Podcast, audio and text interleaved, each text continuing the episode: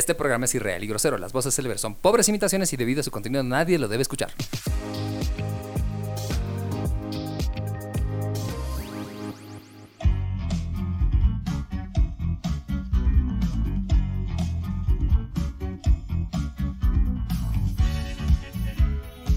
Estás escuchando Ready Player Geek Podcast. ¿En qué momento hemos vuelto a la radio de los años 80? ¿Por qué no volver a la radio de los años... No, la radio de los años 80 es incluso mucho... Más es- formal. Es diferente, es más formal. En este momento estamos escuchando un gran tema musical. De Fiddle Chinatown, de Yasuha. Cosa que están volviendo ahora, pero lo hacen un poco más juvenil. Y más, colocan muchas cosas. Exactamente. Están volviendo al estilo de la radio de los años 80, pero decía, ¿te imaginas que en los 80 hubiera habido un programa que colocara endings, openings de series de anime O cartoons. o cartoons? ¿Te imaginas? Era ahorita lo vemos bien fácil, Sí, porque tenemos la época- biblioteca. Ima- esa época, encontrar un disco de Capitán Futuro, sí. de series emblemáticas que nosotros conocemos que comenzaron en los 80. Hablamos de Sensei, hablamos de Dragon Ball, hablamos de otras series más. Era complicado. Re complicado, Co- la verdad. Lo más común que escuchabas en las radios en toda Latinoamérica, ¿cómo están? Bienvenidos a este Ready Player Geek Podcast. Por si es, acaso, ¿no? Por si por si por, ac- por si acaso, eh, era eh, canciones latinas, canciones en inglés. Pero yo no me acuerdo un programa aquí en Bolivia que haya sido de anime en los 80s y 90s. Es que no había. La radio estaba tan centralizada en lo que era información y música de la época, de ese estilo que le daban, que no había algo por el estilo. Por eso te digo. Y hacer, y intentar hacer o de hecho, en los 2000 incluso eran bien contados algunos programas que pasaban openings endings de anime. Eran tres. ¿Cuáles son? Uno era Anime Music. ¿Ya? Otro era que daba, uno daba por la doble. Me acuerdo bien que era netamente de cartoons. Era el sábado al mediodía. ¿Ya? No me acuerdo el nombre. Y el otro era el tuyo, compadre, que era el, otro que conozco. Había otro que era el Otaku Home. Ese no me acuerdo. El Otaku Home igual había otro que daba más o menos radio en ese estilo de Ya. anime. Hoy en día ya no escucho. Actualmente, eh, podríamos decir en radio oficial aire, que no Ajá, sea eso. podcast, solo hay un programa. ¿Cuál? Eh, uno que da por Batallón Colorado, pero no me acuerdo el nombre. Creo que son. Creo que son los chicos de la Friki. Algo con Friki, no me acuerdo. No me acuerdo. O sea, se han En sí. se han ido perdiendo en ese sentido en la radio y hasta incluso en cuestión de podcast aquí a nivel nacional, si no fuera por los chicos de Live Anime, que el Live Anime Podcast, podcast. ¡Cami! Te ellos queremos. son los más antiguos en ese sentido de podcast de Sí. anime y de eventos. Super amigos, ya no los escuché. Ya no he vuelto tampoco a ver sus publicaciones, también de la Rocopop nada. Tampoco, tampoco, y extraño mucho escucharlos a Camu y a Shirley, que tampoco ya están haciendo. Para nada. Tampoco. Los chicos de la Friki Mesa eh, siguen haciendo discusiones, pero muy poco. Ya sigue solo su información, su página, a Sí, comparación de bueno, lo que era parece. antes. Eh, y nosotros estamos volviendo después, sí, hemos tenido un parón después de una temporada 3, pero estamos volviendo ya a activarnos ya con los podcasts poco a poco. Ya que hace falta un buen lugar para que todos nosotros podamos disfrutar de algún momento de esto que nos gusta de la cultura freak y más que nada de la cultura asiática, pues nada más nos quedamos aquí con ustedes. Ahora la escuchamos, No Play and Stay With Me de Miki Matsubara.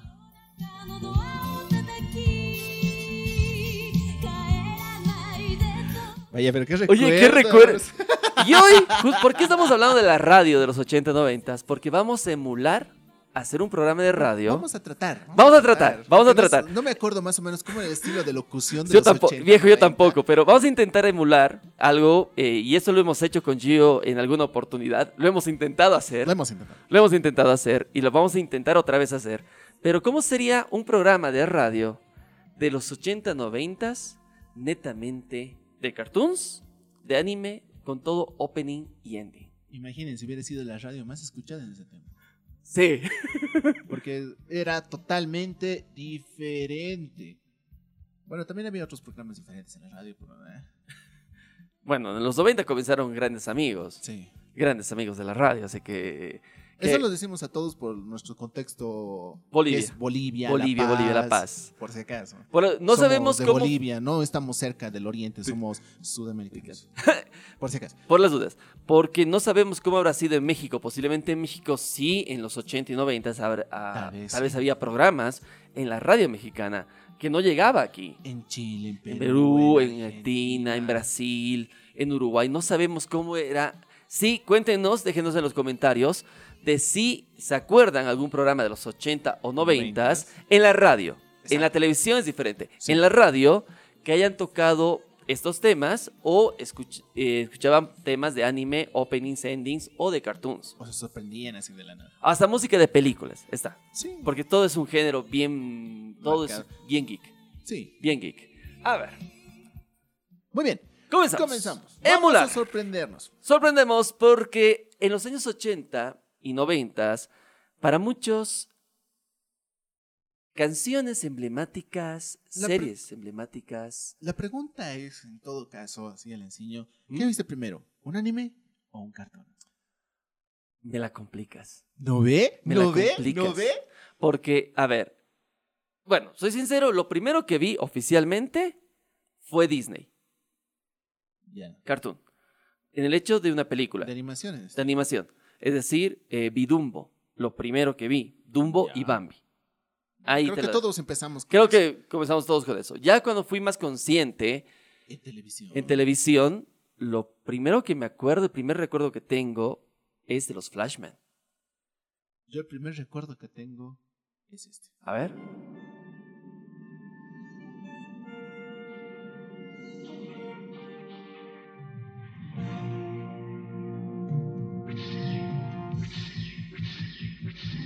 Vuelan con alas de plata. Sí. Allá van. Y de acero.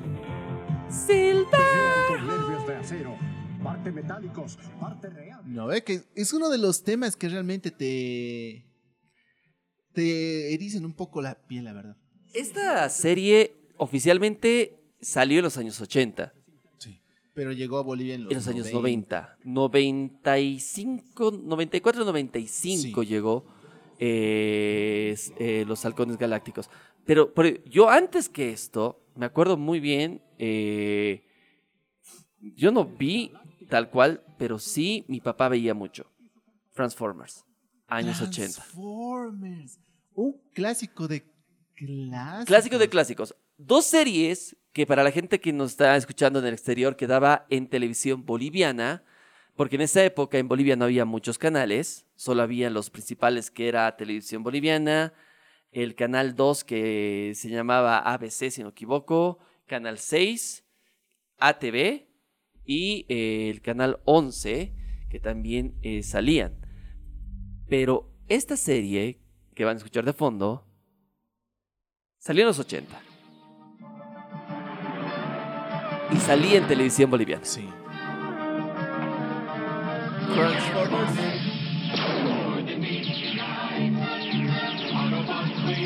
Si hablamos de contacto tal cual, por mi papá, creo que es Transformers. primeros, sí. Creo que Transformers. Eso y muchas de cual. las series de Disney. Serie de Disney. Pero sí, ya por los 90. Por los 90. 2000 ya llegaron. Pero 80, Transformers Sí. y otra serie más, te voy a hacer recuerdo, Capitán Futuro. Que también daba por televisión boliviana. Tres series daban en televisión boliviana en esa época. Transformers, Capitán Futuro y Givan. He-Man. Claro. De clásicos. llegó antes que Flashman. de esta. A ver. Braystar. Esto salió, llegó a ATV. Sí. En ATV daba Braystar. Qué gran serie. Por favor, haga una reedición de esta serie. O súbalo en el streaming. No sé quién tiene los derechos. En una era distante y muy lejos de aquí. Porque esta no se el repitió. Estos eran se relatos. encontraba en problemas. Los habitantes del lugar estaban oprimidos por seres malvados que les robaban el Kerium, el metal más valioso del universo. El Kerium, que eso era parecido a lo que Es el pasó mucho. No, no, no. El- en estas épocas donde está más o menos basada el oro. El oro, La fiebre sí. del oro. de Estados Exactamente. Unidos. Y aquí vemos a un personaje emblemático como es Braystar, que eh, podía tener los poderes, la fuerza de toro, de oso. ¿Cómo es? Fuerza de oso. Velocidad A de. mí me parece interesante cómo su caballo se transformaba. Sí, ¿para qué sí? Aunque en esa época, seamos sinceros, Braystar, eh, He-Man parecían muy parecidos porque se transformaban sus, eh, sus compañeros. Sí, eso es cierto. Pero por lo menos no eran humanoides. Vean, les recomiendo que vean un documental eh, de juguetes que está en Netflix. Ah, sí, ay. Vean ese documental y van a saber por qué se originó He-Man como serie en televisión. Sí, que era para Era para vender los juguetes de Mattel en esa época. Sí. Y por eso He-Man tenía esos músculos medio Raros. raros, y medio que da- de- daba señales muy importantes, amigos. Sí, esa es una de las formas en la que también volvió en esta época también He-Man and the Master of the Universe en sus nuevas temporadas por Netflix. Por los juguetes. Volvió bien, igual que nada, la serie me gustó. Esta vez sí volvió porque la gente quería ver He-Man. Sí. A comparación de los juguetes. Los juguetes vinieron añadidos ya Sí. a la serie. A, a comparación de los años 80, que eh, He-Man y otros, otras series más, eh, G.I. Joe, que también fueron eh, juguete, eh, las series a base de los juguetes y del marketing que había detrás de las series. Porque me acuerdo muy bien, de G.I. Joe, yo todavía tengo los cassettes de G.I. Joe. Yo tengo un comando entero que cierta persona no quiso. Ah, cierto. Y ahora va a estar dentro de un set. Porque, a ver, en el set justamente que tenemos aquí de grabación del podcast, tenemos ah, cositas de, de G.I. Joe. Del Comando Cobra. Sí, ahí está, Comando Cobra atrás. Y me encantaba ver G. ¿Te puedes creer que no me acuerdo tanto a G.I. Joe tal cual? Ni yo. Y eso que cuando he vuelto a ver la película actual ya con Channing Tatum, medio que dije, ah, medio que esto pasa así. No me acuerdo. Por eso, me- por eso digo, no, me- del comandante Cobra me acuerdo de Sí. cositas, pero de las peleas, de la trama, de todas estas cosas, que lo, lo publicaron en YouTube completito, G.I. Joe, pero vi y no me acuerdo nada. Me acuerdo que daba por ATV o por televis o por el canal 11 en esa época Sí. pero no me acuerdo la trama. Lo que sí me acuerdo bien, y yo creo que aquí para muchos comenzó eh, antes que Dragon Ball, mi amor comenzó. Eso por si acaso era, es de Jivan. Oh, ese es un. ¡Jivan!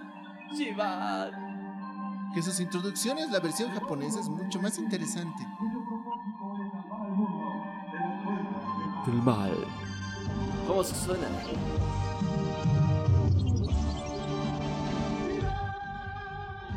Y escuchamos a Jivan, serie del año 1982, si no me equivoco. De la serie que nos trajo muchas más grandes cosas, desde los años 80 les hacemos recuerdo a Gran Jivan. protector de la paz y de la justicia.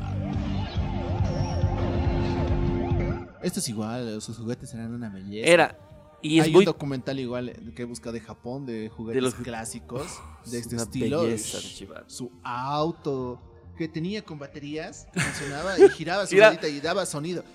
Son los clásicos de los sí. 80 que giraba el... Vos eras... ¿Por qué gira así?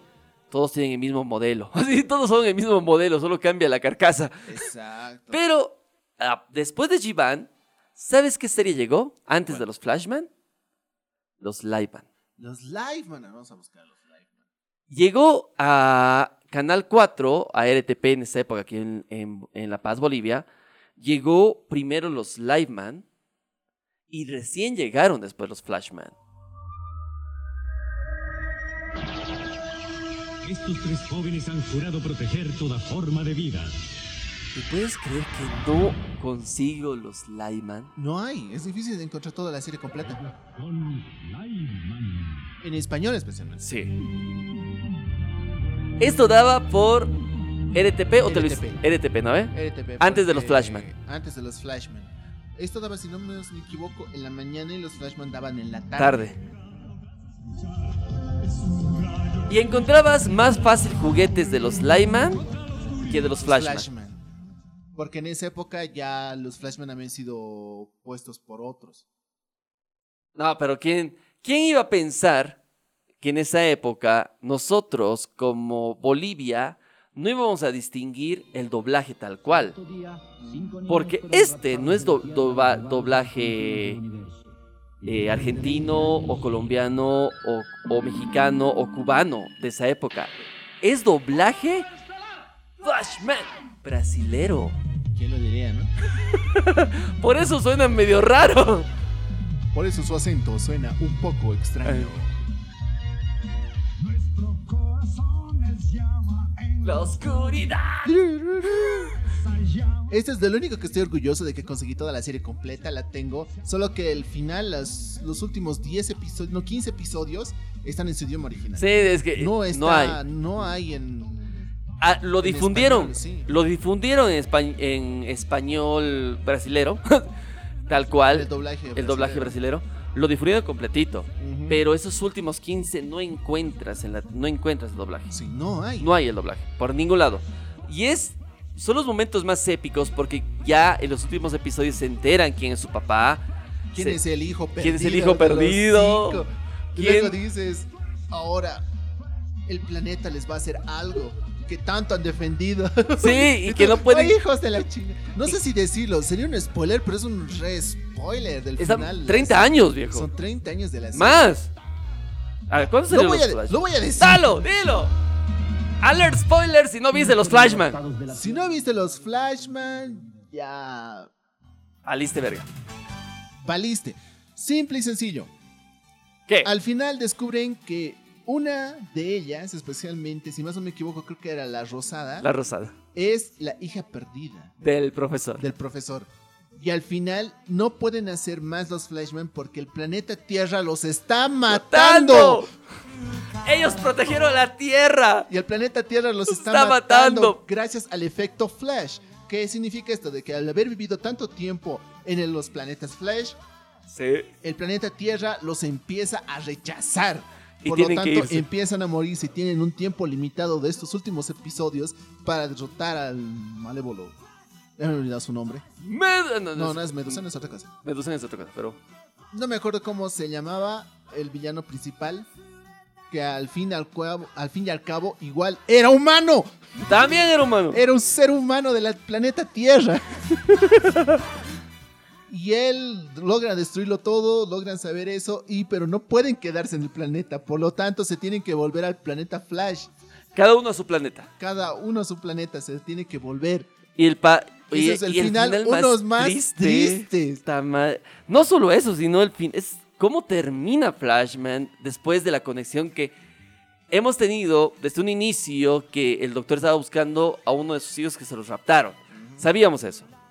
Pero cuando los mismos eh, Flashman empiezan a dudar quién es el hijo, primero parecía que era el Red, después parecía un poquito que era el Blue, tenía detalles que parecía el Green, Yellow, y al final te enteras que eres, que eres, eh, Que es que la era- Pink. que es la Pink, y vos eres, ok. Y después dices, ok, ya no pueden vivir en la Tierra, que hijos de su madre. Es la primera vez también que sufrí cuando destrozaron a su primer Sword. No sé si decirlo Sword. Es que no es Sword. No sería Sword. Aunque Bueno. es, es considerado Sword. Claro. Pero en Japón no sé si será considerado de esa manera. 87. Salió El 87. emitido en TV Asahi el primero de marzo de 1986 al 21 de febrero de 1987. Tiene 50 episodios en total. Cada Justo episodio. ahorita en esta versión de que he encontrado de soundtrack Ya. está la escena final. no llores, Gio, no llores, Gio. bueno, esa es una de las tantas series que realmente A ver, ¿dónde está el malvado? que- Es Flash Yellow, Flash Pink, Slow. Eh, Prince Flash. Prince, vehículos, mechas. Mecha. Mecha, ya, está su mecha, su robot, Mecha. su mecha. Su robot gigante, el primero que fue destruido. Y tú dices, chale, esto es mucho más doloroso que haber destruido al Zord de los Power Rangers. El gran emperador Radeus. Radeus. Radeus. Radeus. Gran doctor Requieflin. Al Ricky, ya me hecho recuerdo. Liguanda. Lenefer. Legalus. Alien Hunter. Oye, había varios personajes. Re. Con muchos re. Oye, pero. Y ahí viene después Flashman. Y de ahí hacemos un salto. Porque Flashman desapareció después de Flashman. Y directamente nosotros en Latinoamérica y Estados Unidos. Porque vieron la popularidad de los Flashman. Gracias a los Flashman, podemos decir que el género Super, eh, Super El- Sentai, Los Super Sentai. los Super Sentai, se hicieron famosos en este lado del occidente. Sí. Estados Unidos, hablamos de México, hablamos de toda Latinoamérica. Gracias a los Flashman, tenemos y llegaron en la década de los 90 esta serie. Después de 10.000 años estoy libre. Es hora de conquistar la Tierra. Alfa, Rita escapó. Necesitamos un equipo de adolescentes con energía. Gracias a los Flashman tuvimos a los Power Rangers. Claro que igual es una versión de los Super Sentai de. De Ay, ¿Cómo se llama? De los Dino Force. Dino- no, No. déme un cachito, ahorita le digo de cuáles son. Super Dino Force, si más no me equivoco. Creo que sí. Porque los Flashman son eh, del 87. Sí. Porque siguen siendo parte de la legión de los Super Sentais en todo el mundo, de todo el universo de los Super Sentai. Exacto. Eh, Porque en la primera gran reunión de los Super Sentai aparecen los Flashmen. y eso que los Lyman son después de los Flashman. Sí. Flashman es el 87. Recuerden que Lyman. todo eso llegó recién en los 90 acá. Sí, 88 la, eh, sale los Lyman. Tal cual. Y después recién aparece los Turbo Ranger. Los Turbo Ranger o Fuerza Turbo. o Fuerza Turbo y, des- y Fireman. eh, aquí están, esos Sentai Fireman. Creo que esos son. Creo que Fireman. los Fireman. Creo que sí. Ya, está bien entonces, ya sabemos. Creo que denme un ratito. Vamos a ver. Vamos a cuadrar bien. Pero eh, gracias, para mí, gracias a los Flashman, tenemos Power Rangers. Sí. Porque si no, eh, hubiera sido bien complicado. Y ahora sí, entrando más o menos en ese mismo ritmo, ya escuchamos por primera vez estos temas.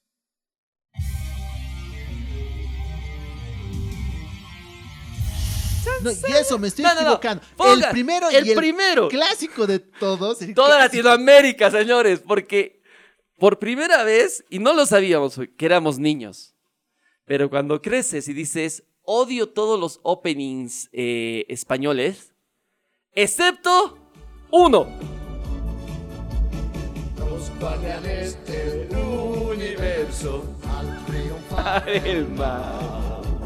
sin dudarlo salen a combatir por un mundo De ideal, caballeros del zodiaco. Eso fue el, el primero que es de la saga del torneo. Sí. Del torneo Galáctico. galáctico. Ya después, cuando empezó las 12 casas, Es otra cosa. ya ahí recién empezó un clásico de clásicos que ahora todos conocemos, ¿no ves? Para pa pam parará. ¡Sencilla! Buena forma de iniciar lo que es ahora la saga del santuario, de las 12 casas. Es que ya e- esta versión ya fue eh, cantada oficialmente por. eh, ya transformado, mejor dicho, ya eh, en México. Sí. Estas ya son las primeras que están haciéndose en México. De esas también tenemos. A ver si te acuerdas de este clásico. De Antes, antes, antes, antes, dato para que la gente sepa. eh, en Japón se los conoce como los Sentais eh, Suranger. A los Power Rangers de primera generación. Ya. Los Suranger. Suranger.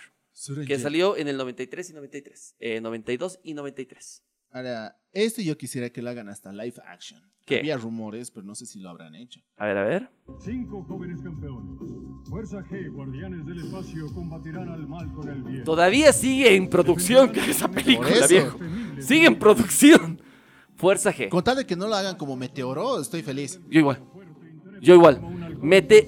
Ahí está. Meteoro es otra de los primeros contactos que muchos no sabíamos que era anime y pensábamos que era cartoon, pero era anime. ¿Quién lo diría, no? Y Fuerza G llegó por primera vez, salió por primera vez en televisión boliviana. Y después pasó a Bolivisión, al canal 5. Y eso, te estoy hablando de algo más antiguo que igual daba en RTP, porque esto igual daba en RTP, en el canal de la Radio Televisión Popular, aquí que lo conocen. Este también daba. A ver.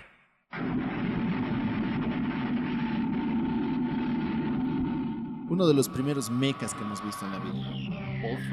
No, Mazinger Z. Mazinger Z. Creo que Voltron llegó antes que Mazinger Z en televisión boliviana. En televisión boliviana sí, pero sin embargo en cuestiones de creación Mazinger Z es mucho más antiguo que Voltron. Sí.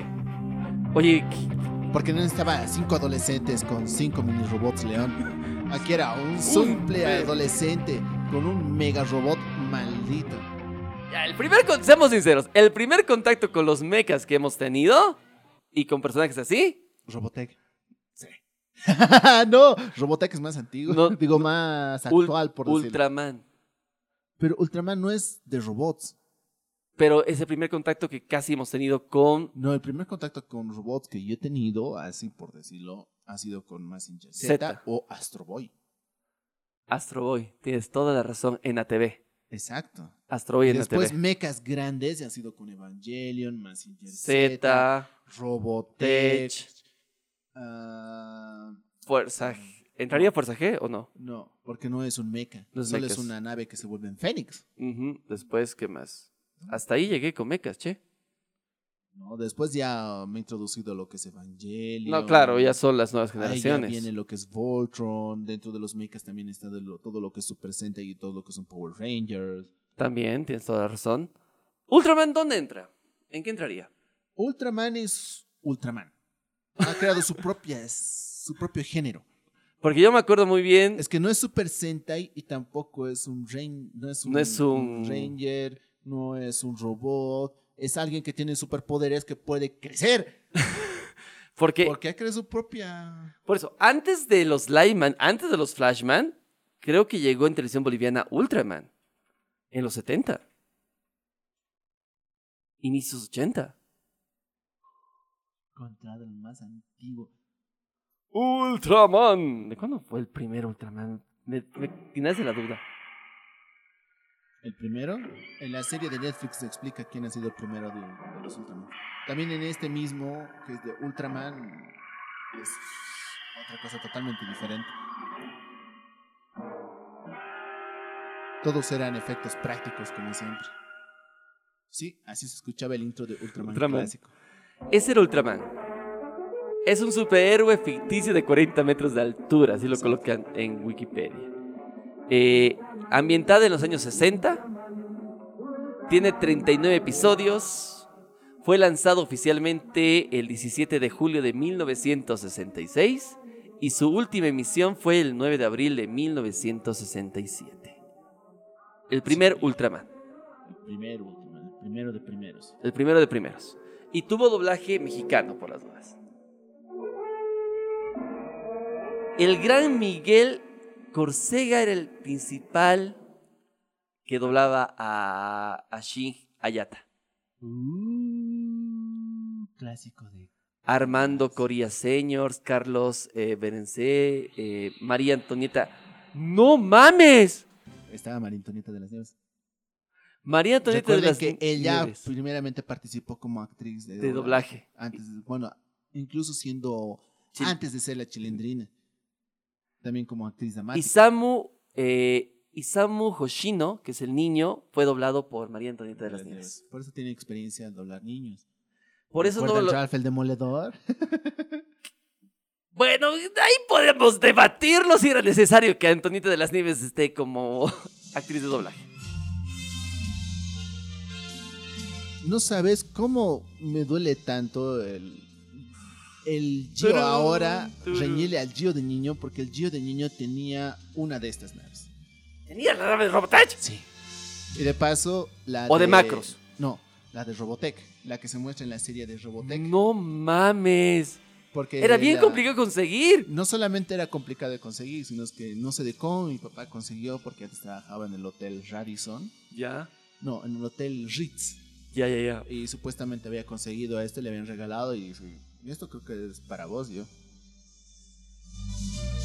Güey, esto es. Esto es de Robotech. Bueno, no decía güey en ese rato. yo, ¿en serio? ¿Esto es mío? ¡Ah! ¿Y qué pasó con eso? No sé, desapareció con el tiempo. Mis recuerdos son vagos. Solo recuerdas haber recibido el juguete. Sí. Y yo recuerdo haberlo jugado harto. Porque en esa época, cuando se volvió esto muy popular, incluso ya empezaron a aparecer este, juguetes parecidos, pero eran de Copias. muy mala calidad. Que no, no había la fase 2 de transformación. Exacto. Solamente era la fase de avión y la fase número 3 directamente. Era más inspirados en Macros que en Exacto. Robotech. Porque no te olvides, eh, para la gente que nos está escuchando, eh, Macros fue el antes que Robotech. Sí. La serie de macros. Macros y había juguetes de Macros que llegaban de Japón, pero truchos. Pero truchos. Eran igualitos que llegaban de los caballeros Zodiaco. Ujú. Igualito. La versión Los mal pintados. Los mal pintados. Los, caballeros clásicos, pero que estaban sus armaduras de plástico. Exactamente. Entonces llegaban lo Ah, Recuerdo que eso era un premio gigante cuando te daban eso, la... Estas son las originales, que son armaduras de metal. ¡Tal! Y tú, wow, de metal. mismo. Y las originales sí eran las de metal. Sí. Yo solo tengo, yo solo tengo Caballero del Zodiaco original Yo De- no tengo ninguno. de Acuario. Acuario lo tengo original. Yo tenía de Pisces de mi signo. Luego cuando lo vi pelear dije, al demonio.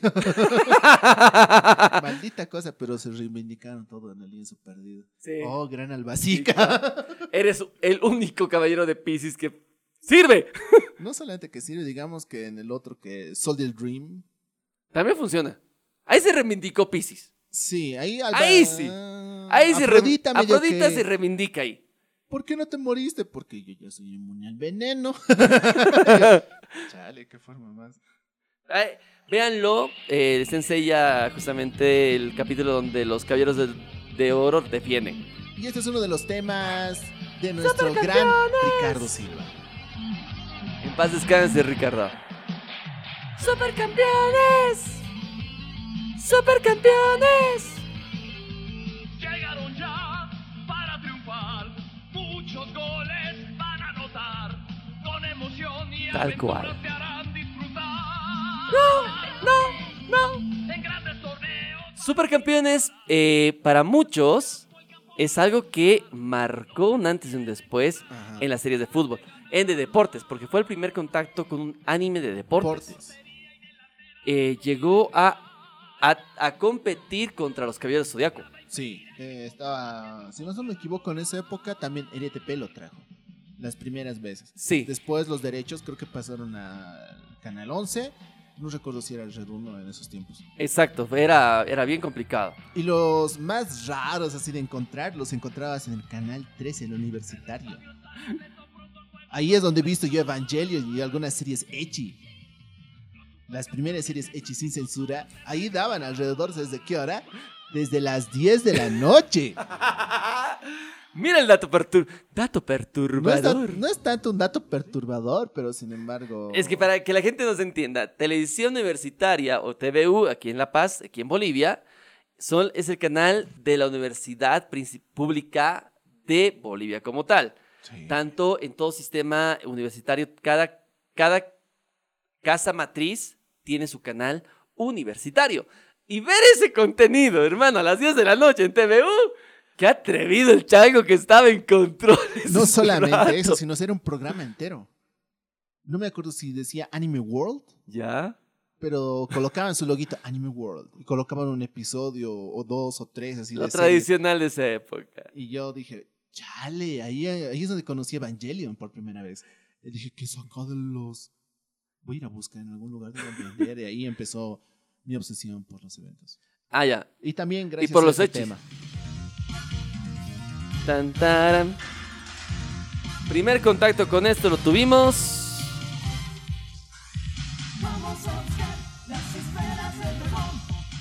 En Bolivisión. Y con eso cerramos este podcast, primera parte de las canciones y de cómo era un, hacer un programa de radio en esa época. En esa época, man. No un programa de radio, sino recordando un poco de cuáles han sido nuestras primeras. Nuestros primeros acercamientos con la animación. Tanto en cartoon, como en la animación japonesa, o hasta incluso algunas series clásicas que hemos visto.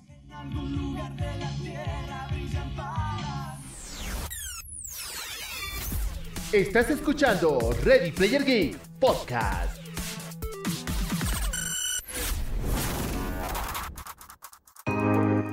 La mejor calidad en smartphones la tiene ZTE. Batería de larga duración, procesador octa-core. Únete a la revolución tecnológica con ZTE. Smartphones de la mejor calidad y al mejor precio. ZTE Smartphones, homologados de la mejor calidad y con señal en toda Bolivia. Estás escuchando Ready Player Geek Podcast.